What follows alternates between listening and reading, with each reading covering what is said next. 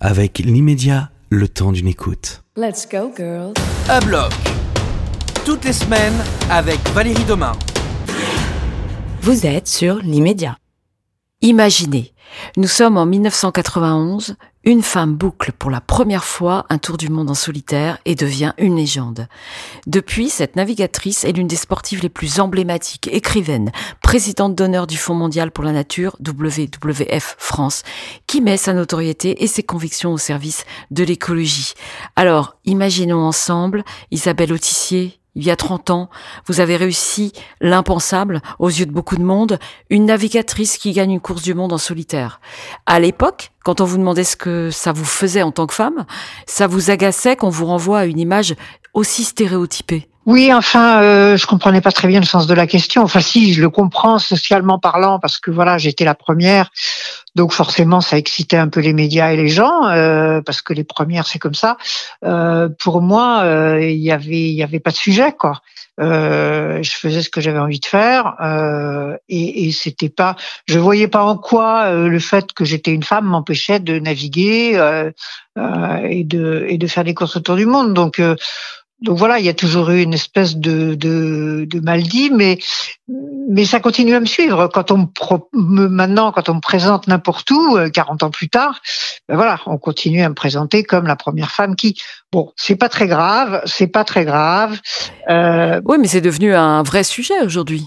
Oui, mais on continue à en parler comme un sujet 40 ans après. C'est ça qui est quand même assez étrange. Bah, c'est-à-dire que je me dis qu'on n'avance pas vite, quoi. Hein. Euh, alors, euh, euh, le, le, il y a, y a, pas le dernier Vendée Globe, celui d'avant, il n'y avait pas de femmes. Alors tout le monde disait mais où sont les femmes? Et puis celui d'avant, il y en avait six. Alors on disait mais comment ça se fait qu'il y a tellement de femmes? Bon, euh, peut-être qu'un jour on arrêtera de se poser la question de savoir s'il y a des hommes, des femmes, des des gens entre les deux, des blonds, des bruns, des grands, des petits, euh, des chauves ou, ou je sais pas quoi. Alors Clarisse Kremer, la, navigatrice qui a été récemment évincée du Vendée Globe par son sponsor parce qu'elle avait accumulé du retard de, de miles en raison de sa grossesse, est-ce que c'est quelque chose qui qui vous a ému?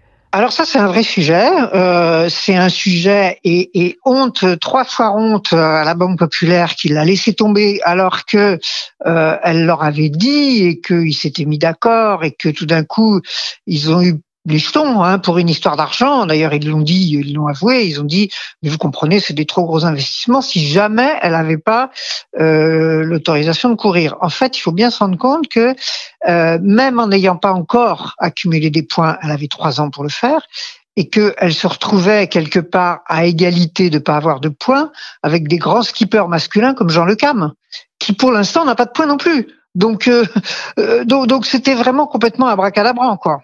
Vos héros sont, sont des hommes. Vous citez souvent Shackleton, Moitessier, Philippe Poupon, et c'est avec des hommes que vous avez créé à vos débuts une association qui regroupait des skippers de monocoque. Aucune femme. Euh, vous n'avez pas de copine navigatrice bah, euh, si, j'en ai eu au fur et à mesure qu'il y en a eu, mais enfin, euh, quand même, quand j'ai commencé, c'était un peu le désert, quoi. Euh, il y, avait quelques femmes qui faisaient de la course au large. Il y avait, euh, oui, il y avait déjà Florence Artaud à l'époque. Il y avait, voilà. Euh, et puis après, il y en a, il y en a qui sont devenues des très bonnes copines, comme Catherine Chabot, même comme Hélène MacArthur. Hein. mais mais c'était très rare. Donc de toute façon, puis quand on regardait dans l'histoire, bah il y avait très peu de femmes, puisque pendant très longtemps, je vous rappelle que ça portait malheur sur les bateaux. Euh, donc euh, et puis que et puis qu'on considérait que de toute façon les femmes c'était le bazar à bord. Euh, euh, bon, faut voir que les conditions de navigation il y a quelques siècles évidemment étaient différentes, mais mais voilà, il y avait plein de raisons qui faisaient que, comme dans beaucoup d'autres métiers d'ailleurs, hein, il n'y avait pas de femmes. Donc évidemment, quand on fait partie des premières, bah on travaille essentiellement euh, avec des hommes. Enfin moi, j'étais pas dépaysée parce que quand j'ai fait l'agro, on était 10 filles pour 80 dans ma promo. Après, j'ai travaillé pour la pêche. Euh, le moins qu'on puisse dire, c'est qu'il n'y avait pas beaucoup de filles.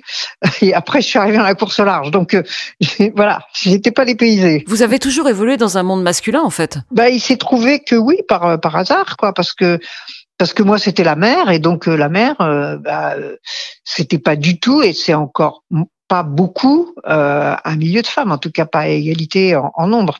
Oui, en fait, pour vous, c'était comme une normalité, parce que vous avez toujours été une femme engagée, en fait, pas uniquement pour la préservation de l'environnement, euh, mais pour autant, l'égalité homme-femme, notamment dans la navigation, ça ne semble pas être l'un de vos combats. Bah, c'est-à-dire que euh, non, mais enfin, euh, moi, j'ai j'ai pas, j'ai pas eu besoin de prouver quoi que ce soit à qui que ce soit. Je m'en fous, quoi. Euh, j'ai pas besoin de prouver que les filles sont aussi bonnes que les garçons pour conduire les bateaux de course. Je le sais, je le fais. Donc euh, voilà. Donc il y a eu des courses où j'ai où j'ai été devant et il y a des courses où j'ai pas été devant, bien sûr. Mais euh, les, les qualités qu'il faut pour conduire un très grand bateau de course, c'est avant tout des qualités intellectuelles. Euh, c'est-à-dire c'est penser un bateau, construire un bateau, euh, faire faire euh, voilà. Euh, après c'est de faire de la météo, c'est là qu'on gagne. Hein, c'est pas en étant Rambo et en faisant les manœuvres. Hein, voilà, c'est les, les qualités de ténacité mentale, de tout ça. Alors évidemment il y a une petite dimension physique, mais enfin moi je l'ai résolu par exemple en mettant au point la quille pivotante sur un de mes bateaux de course, solution qui a tellement plu que finalement tous les garçons l'ont adopté. Donc voilà, euh, faut, faut pas se prendre la tête, quoi. Euh, faut avancer avec ce qu'on est. Oui, en fait, faut aimer ça. Bah, faut aimer, faut aimer faire ce qu'on fait, c'est tout. Euh, moi, je, je peux pas dire que j'aime pas dire, euh, ça m'intéresse pas de me mesurer aux garçons. C'est un non-sujet. Euh, ce qui m'intéresse, c'est de gagner une course ou de faire ce que j'ai envie de faire, euh, d'écrire des livres ou de faire euh, des combats environnementaux. Je me pose pas la question de savoir si c'est bien, pas bien. j'ai pas, enfin voilà, j'ai pas ce rapport-là. Je suis une femme, je suis ravie de l'être parce que je suis bien dans ma peau de femme, voilà. Et, et, point barre. Et le, le reste, donc ça, c'est mes histoires perso le reste, euh, le reste, pour moi, c'est encore une fois, c'est pas un sujet. En, fait, ça n'a rien à voir avec le fait de, vouloir faire de la compétition pour vous frotter aux hommes. Parce que si, si j'en reviens à vos 15 années de, course au large, votre père aimait faire du bateau. On peut dire qu'il d'ailleurs qu'il vous a transmis le virus, mais vous naviguiez pour le plaisir. Pourquoi alors un jour vous avez décidé de faire de la compétition? Alors parce que euh, parce qu'en fait je revenais, moi je m'étais construit un bateau de croisière en acier de 10 mètres avec lequel j'étais parti un an. Au début en équipage, puis euh, en solitaire.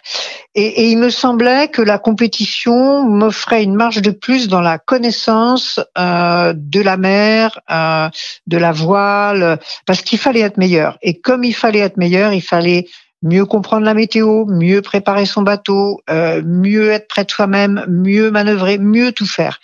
Et d'abord, c'est ça qui m'a intéressé.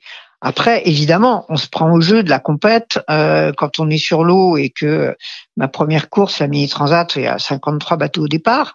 Bah, c'est évidemment excitant et évidemment, euh, on a envie de d'être devant, quoi. Donc on donc on s'arrache pour pour pour ça. Mais mais voilà, moi, ce qui m'a vraiment intéressé, c'est cet univers de la mer et, et le fait que j'avais l'intuition, je pense que j'ai eu raison, j'avais l'intuition que le passage par la compétition allait, allait me faire grandir en quelque sorte dans cet univers. Pour vous dépasser aussi, pour voir jusqu'où vous pouviez aller. Alors, se dépasser, j'aime pas ce mot-là, parce que comme son nom l'indique, on ne se dépasse pas, on est ce qu'on est. Par contre, on s'explore. Euh, ça, c'est intéressant. Euh, et on se met, euh, alors pour moi, c'était en mer, mais on peut faire ça évidemment dans n'importe quelle autre condition.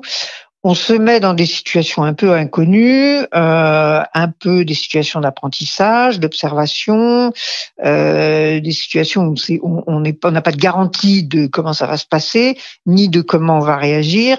Évidemment, c'est là que ça devient intéressant parce que euh, parce que euh, voilà, il faut s'y coller et, et, et c'est là qu'on apprend quoi. C'est là que vous avez pu expérimenter l'échec en fait, parce que ça fait grandir aussi. Oui, mais, mais ça, c'est c'est devenu c'est devenu un truisme que les échecs font grandir évidemment euh, mais je pense que tout fait grandir les victoires aussi ça fait grandir. Euh, d'abord ça vous donne beaucoup de sécurité et de et de comment dire euh, de confiance en vous hein ça c'est pas négligeable. Quand j'ai réussi à boucler mon premier tour du monde le premier que je fais bon je gagne pas mais j'ai quand même cette immense satisfaction d'avoir réussi ça et eh ben c'est quelque chose qui me quittera pas euh, donc c'est très bien. Euh, et puis aussi les échecs évidemment parce qu'on essaye de comprendre pourquoi on s'est planté. Euh, et puis donc de pas de pas refaire deux fois les mêmes bêtises, d'essayer de comprendre pourquoi. Euh, voilà, on, on est les, les, êtres humains, c'est ça qui est génial, c'est qu'on est complètement malléable et évolutif. On est figé dans rien. Euh, et donc tout tout peut faire miel euh, euh, des, des, rencontres, des victoires, des échecs, des découvertes, des, des, des tas de choses qui, qui vont euh, petit à petit élargir votre horizon pour peu qu'on ait un tout petit peu de curiosité, voilà, vous amener à des, à des choses nouvelles. Et qu'est-ce qui a fait que vous avez abandonné cette compétition justement? Parce que j'ai eu envie de passer à autre chose. Euh, en fait, euh, à la fin de mon troisième tour du monde, j'ai un peu réfléchi euh, et je me suis dit bon, j'en fais un corin parce que j'aime ça, mais je me jure que ce sera le dernier parce que il faut que j'aille ailleurs. Il faut que j'aille voir autre chose. Et, bon voilà, euh, j'aurais fait quatre tours du monde, c'est bien. Euh, j'ai appris plein de trucs. Maintenant, je peux en faire 5, je peux en faire 10, je peux en faire 15. Euh... Vous n'aviez pourtant pas fait le tour de la voile. Non, non, non. D'ailleurs, j'ai continué à faire de la voile. Mais, mais le delta plus de la compétition en solitaire autour du monde, je ne le voyais plus au bout d'un certain moment. Euh, donc, je me suis dit, bah, je vais faire, euh, je continue à naviguer parce que j'adore la mer et que là, j'en apprendrai jamais assez. Mais autrement, euh, naviguer très lentement, euh, naviguer dans des endroits où on va pas dans les courses, euh, naviguer avec des gens qui sont pas forcément des coureurs, euh, qui sont pas forcément des marins. Donc en revenir au plaisir aussi. Mais le plaisir, il a jamais, il m'a jamais quitté. J'ai fait de la course pour le plaisir. Enfin, sinon j'aurais été maso. C'est pas le même plaisir. C'est évidemment pas les mêmes plaisirs, mais mais euh, je sais pas comment vous dire. Euh, euh vous avez des, des, des plaisirs peut-être à être dans, vos dans votre bain chaud et à pas bouger, euh, et puis vous avez aussi du plaisir, hein, je sais pas moi, à aller faire de la course à pied puis à suer un grand coup. Euh, le, le, le, plaisir, le bonheur, j'appellerais ça plutôt le bonheur que le plaisir. Euh, mais pas pour vous. C'est pas de buller. Enfin, ça peut être de buller, mais c'est pas que ça. Il y a non, mais il y a plein d'autres choses. Euh, oui, dans mon bain, je suis très bien, mais mais il y a plein d'autres choses qui me donnent beaucoup de bonheur et, et qui m'obligent à me mobiliser un peu. Mais mais mais voilà, c'est bien. Euh, euh et, et, euh, et, tout. Encore une fois, euh, enfin, je suis comme la majorité des individus. Euh, je fais pas les choses parce qu'elles m'emmerdent, euh, ou alors il faut vraiment qu'on m'y oblige je fais les choses parce que j'ai envie de les faire et, qu'elles me plaisent, qu'elles m'enrichissent et qu'elles voilà, qu'elles m'amusent et que je m'y sens bien, quoi. Justement, toutes ces années à naviguer euh, qui résonnent fortement avec votre engagement pour l'écologie, ce que vous dites, c'est qu'on ne peut pas gagner de course si on ne coopère pas avec la nature. Donc il n'y a aucune négociation possible avec elle. Ah ben ça c'est oui, ça c'est sûr que vous négociez pas avec la force du vent ni avec la direction des vagues. Ça, euh, vous avez quand l'eau est froide, elle est froide euh, et, c'est à vous euh, d'observer cette nature, de la comprendre et de vous adapter. Et ça, euh, c'est quelque chose qu'on comprend très très vite évidemment en mer, parce que sinon ça se passe pas bien. Euh, et, et, donc euh, qu'on se dit que c'est évidemment ce qu'il faudrait adopter à toutes nos façons de faire à terre euh, puisque on est quand même, sans reprendre, sans filer trop la métaphore de la planète comme un petit bateau dans l'océan, mais dans, l'océan qui serait l'espace. Euh, voilà, on est quand même avant tout dépendant de la physique, de la chimie, de la biologie. Euh, que ça nous plaise ou que ça nous plaise pas, euh, c'est comme ça. Quand vous mettez l'eau à zéro degré, elle gèle. Bon, bah, ça vous arrange peut-être pas, mais c'est comme ça. Euh, donc, donc, donc voilà. Donc notre notre façon d'être au monde, euh, devrait être celle-là, c'est-à-dire d'observer, de comprendre et de s'adapter. Et là, on aurait beaucoup, beaucoup moins de problèmes euh, et on se mettrait beaucoup, beaucoup moins en danger que euh, ce qu'on est en train de faire en ce moment. Oui, parce qu'il y a quand même beaucoup de déni aujourd'hui et j'imagine que c'est pour ça que vous vous battez aussi pour démontrer à quel point il est essentiel de préserver la, la planète. Parce que vous avez dû voir les mers, les océans changer tout au long de ces années de navigation. Alors le problème, c'est que ça se voit pas ça se verrait, on arrêterait tout de suite. Euh, si vous prenez par exemple, euh, euh, je la pêche au chalut, c'est un peu comme de couper le pommier pour cueillir une pomme. Euh, mais comme c'est dans le fond des océans et qu'on le voit pas, bon ben bon ben voilà, il y a moins de poissons, ah bah c'est dommage pour les pêcheurs, mais bon voilà. Euh, bon, sur sur le climat c'est pareil, l'océan c'est réchauffé de presque un degré. S'il avait changé de couleur, euh, on serait tous paniqués. Mais il a l'air pareil. Alors qu'en fait, c'est un changement monstrueux euh, en termes d'acidification, de désoxygénation, de, de changement des écosystèmes, de euh, voilà, c'est voilà. Le, le, le plastique, c'est pareil. Sur les plages, vous allez voir des sacs en plastique, mais dès que vous êtes au grand large, ces sacs en plastique, ils sont réduits en petites miettes, euh, qui font moins du millimètre, qui sont infiniment plus dangereuses puisqu'elle repasse dans la chaîne alimentaire. Mais du coup, vous, naviguez, euh, puis vous dites ah euh, c'est bien, c'est comme asseyez-vous sur n'importe quelle plage, vous allez dire ah c'est super, c'est joli la plage, la mer devant et tout ça, mais c'est bourré de plastique. Ramassez une poignée de sable, regardez attentivement, vous allez voir des, des microparticules de plastique partout. Donc, donc c'est pas que une émotion. Donc vous, votre solution, c'est de donner de la voix, donner de la voix pour expliquer. C'est presque une mission. Moi, enfin, c'est une mission, je sais pas, mais euh, moi, je partage ça. Euh, euh, la, la, première des choses, c'est d'écouter ce que racontent les scientifiques, parce que eux, ils n'ont pas d'état d'âme. Ils, ils, comptent et ils mesurent, euh, et ils essayent de comprendre. Et donc, euh, c'est pas comment dire, c'est pas une opinion, la science. c'est une description de la réalité. Donc, quand ils vous disent qu'il y a tant de microparticules de plastique par litre d'eau, euh, c'est pas une opinion. Voilà. Et donc, euh, il faut partir de ce qu'ils disent. Et vous, vous êtes là pour vulgariser oui, moi je pense que c'est aussi parce que moi je suis scientifique de formation et donc je comprends bien euh, ce qu'ils racontent. Euh, et entre autres, euh, entre autres, effectivement, dans la lutte contre le déni environnemental, bah, il y a la question de partager cette connaissance et donc de comprendre ce qui nous arrive, de comprendre où on va et de, et de comprendre pourquoi on, on, va dans, dans cette direction-là. Donc après, euh, après voilà, après on peut agir. Est-ce que, est-ce que selon vous, les navigateurs et navigatrices devraient aujourd'hui s'engager davantage pour la préservation de l'environnement? Bah, Vous savez, euh, très un peu vulgairement, on dit il y a la même proportion de cons partout. Euh, euh, c'est-à-dire que c'est pas parce qu'on est navigateur qu'on est forcément euh, euh, très euh, voilà empathique pour l'espèce humaine. Euh, que, en même temps, on est proche de la nature. Voilà, on est on est plus proche de la nature, donc vous trouverez une proportion sans doute un peu supérieure de gens qui s'engagent pour l'environnement.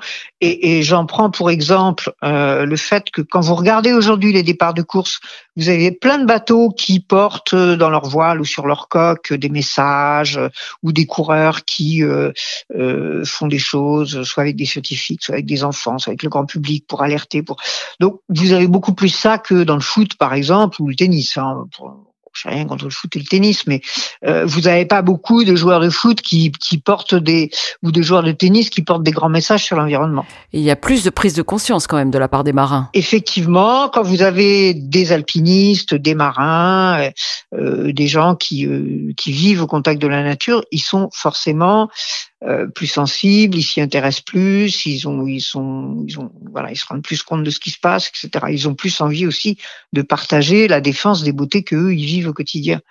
Euh, donc, donc ça c'est, c'est, j'allais dire, c'est assez normal quoi que que et, et euh, là je voyais euh, dans, dans les marins aujourd'hui en activité en course euh, il y a une association qui s'appelle la Vague. Je voyais qu'ils ont une réunion là dans, dans quelques quelques jours bah, qui sont toute cette génération de jeunes coureurs 30 quarantenaires et, et même plus qui, qui cherchent à se dire comment est-ce qu'on peut essayer de faire des courses au large avec une empreinte environnementale moins forte. Donc ils s'engagent. Donc, ils, donc voilà, ils se posent des questions. Euh, pour l'instant, euh, ils n'ont pas vraiment résolu. Hein. Euh, mais enfin, ils essayent d'analyser les choses, de faire des empreintes carbone, de faire des, euh, voilà, de réfléchir à ce qu'ils peuvent faire. Mais aujourd'hui, toute votre actualité tourne autour de, l'environnement, de la préservation de l'environnement. Vous êtes euh, écrivaine, vous êtes euh, aussi euh, conteuse d'histoire. Alors, ça tourne autour de la mer, ça tourne beaucoup autour de l'environnement, bah parce que parce que c'est quand même le combat du siècle. Parce que si on le gagne pas, ça va quand même très mal se passer. Et moi, j'ai pas envie que ça se passe très mal. Euh, ni pour moi, même si je suis déjà, euh, déjà un certain âge, pour ne pas dire un âge certain, mais je suis pas sûr de vivre jusqu'à la fin de ma vie un peu tranquille.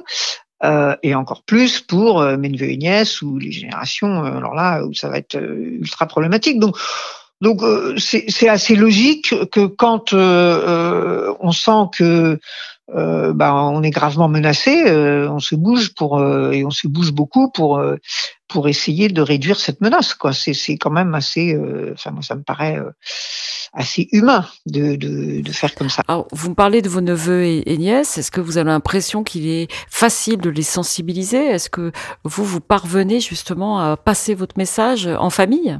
Alors, si je fais un petit sondage dans, ma famille, euh, je crois que euh, j'ai six neveux et nièces.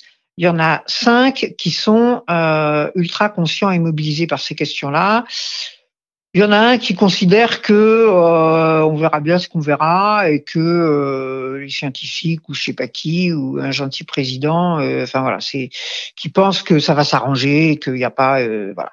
Mais les les, les cinq autres, c'est-à-dire euh, ça fait plus de 80%, hein, euh, sont sont très concernés, se posent se posent des problèmes. Alors après, j'en fais pas évidemment une généralisation à toute la classe d'âge, mais il est certain que les jeunes générations sont très inquiètes Hein, c'est tout ce qu'on appelle l'éco-anxiété, euh, la solastalgie, euh, toutes ces choses-là. Euh, et, et, je les comprends euh, parce que peut-être ont-ils beaucoup trop de charges ou de responsabilités sur leurs épaules? Bah oui, enfin, euh, il faut que tout le monde prenne en charge. Eux, ils sont pas encore tout à fait aux manettes. Enfin, les, les trentenaires, oui, mais mais ceux qui ont 18-20 ans, ils y sont pas encore. Donc, euh, on peut pas leur demander de prendre grand chose en charge, si ce n'est le combat. Mais vous croyez en eux quand même? Mais, je crois en eux. Euh, si on commence à pas croire dans la jeunesse, c'est c'est quand même un problème. euh, euh, ils, ils, se battent, ils, ils, vont continuer à se battre. Euh, après, bah, il faudra qu'ils se dépatouillent. Je sais pas comment ils feront. Euh, mais évidemment, ils sont ils sont ni plus bêtes ni plus intelligents que nous. ils ont été formés autrement, bien sûr. Euh, mais euh, voilà, ils sont et, on le voit bien, ils, mènent ils mènent des combats. Euh, il y a des fois, c'est eux qui sensibilisent leurs parents. Hein. Moi, j'en connais beaucoup qui sensibilisent leurs parents parce que justement, ils leur disent mais mais papa, maman, t'as vu ce que tu ce que tu me laisses comme monde dans lequel je vais devoir vivre? Parce que eux, ils sont inquiets. Donc donc oui, je pense que, mais c'est pas vrai pour tous les jeunes, bien sûr. Il y a des jeunes qui s'en foutent, il y a des jeunes qui sont dans la conso euh, sans se poser de questions. Il y a, enfin, il y a tout. Hein. Encore une fois, euh, j'aime pas trop le la jeunesse ou les jeunes. Euh. Mais concrètement, quand vous rencontrez des jeunes, quelles actions vous leur demandez de mettre en place en priorité? Alors, je leur dis qu'ils peuvent tout faire, comme les grands. Euh, c'est-à-dire qu'ils peuvent changer leur manière de vivre, par exemple, les jeunes ont facilement tendance à être ultra consommateurs parce que ça les amuse. Donc euh, je leur dis bah attention, euh, l'ultra consommation c'est ça qui creuse votre tombe. Donc euh, voilà, euh, réfléchissez à ce que vous achetez, à ce que comment vous vous déplacez, comment vous voilà toutes les choses sur lesquelles vous en tant que jeunes individus vous avez un pouvoir de décision il y a quand même pas mal de choses.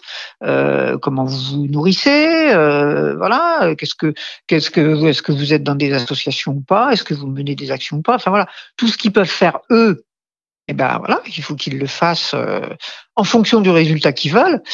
Euh, et puis, euh, et puis là aussi, euh, en termes d'engagement et de réflexion, de se former, euh, de comprendre les enjeux. Euh, moi, je les incite aussi beaucoup justement à, à s'intéresser à ce que racontent les scientifiques, à essayer de comprendre leur monde, euh, comment ça marche cette affaire? Jeune déjà, vous aviez une grande maturité. Oui. Oui, oui, ça c'est sûr. Euh, moi, je lisais Le Monde à 12 ans, euh, mais voilà, c'était comme ça. Ça m'intéressait, j'adorais euh, la vie du monde, ce qui se passait. Bon, à l'époque, les combats environnementaux étaient, étaient vraiment dans les lames. Enfin, euh, euh, voilà. Après, oui, je m'y, suis mis. J'ai été euh, quand j'étais en quatrième, en troisième et, et, sur le reste de mon lycée, j'étais militante politique dans un comité de lutte. J'étais, j'allais faire des manifs. Je me formais, voilà, sur ce qui se passait dans le monde. Moi, j'étais de l'époque de la guerre au Vietnam, de de ce qui s'était passé au Chili avec Pinochet, de tous ces combats-là.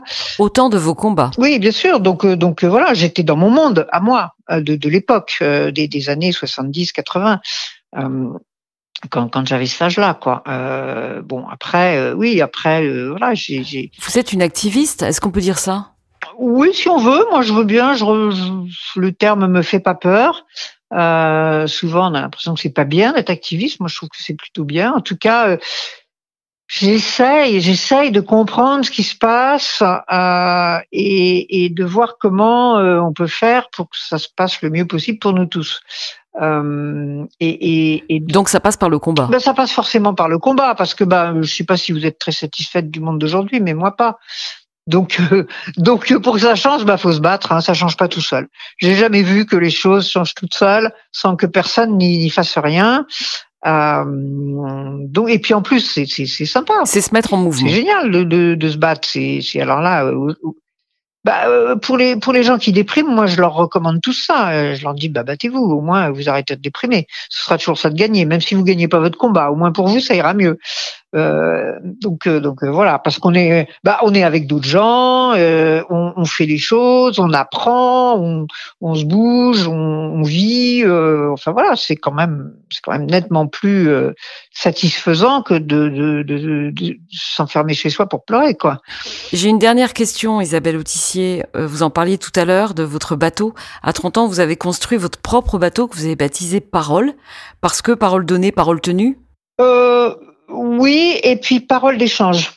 Euh, j'ai adoré quand, quand j'ai construit ce bateau, euh, moi, j'arrivais à La Rochelle, je connaissais personne, je me suis retrouvée dans toute une bande de gens qui faisaient un peu comme moi, et et il y avait beaucoup d'entraide, beaucoup de camaraderie, beaucoup de, on s'est on s'est bien marré, euh, chacun faisait son son projet, mais on était un peu tous ensemble dans ce qui s'appelait la ville en bois à La Rochelle à l'époque. Euh, et voilà, il y avait il y avait ce sens de l'échange qui qui pour moi est le propre de l'homme et est, qui est le bonheur des humains. Euh, et, et, donc voilà, je trouvais que parole, c'était un petit côté un peu poétique peut-être, mais euh, ça reflétait bien euh, ce que ce que j'avais envie de vivre avec ce bateau et ce que j'avais déjà vécu dans sa construction. Merci Isabelle Autissier de nous avoir permis de faire un tour de votre monde. Merci à vous. Et nous, on se retrouve la semaine prochaine pour un nouvel épisode sur un bloc chez l'immédiat. Let's go girls.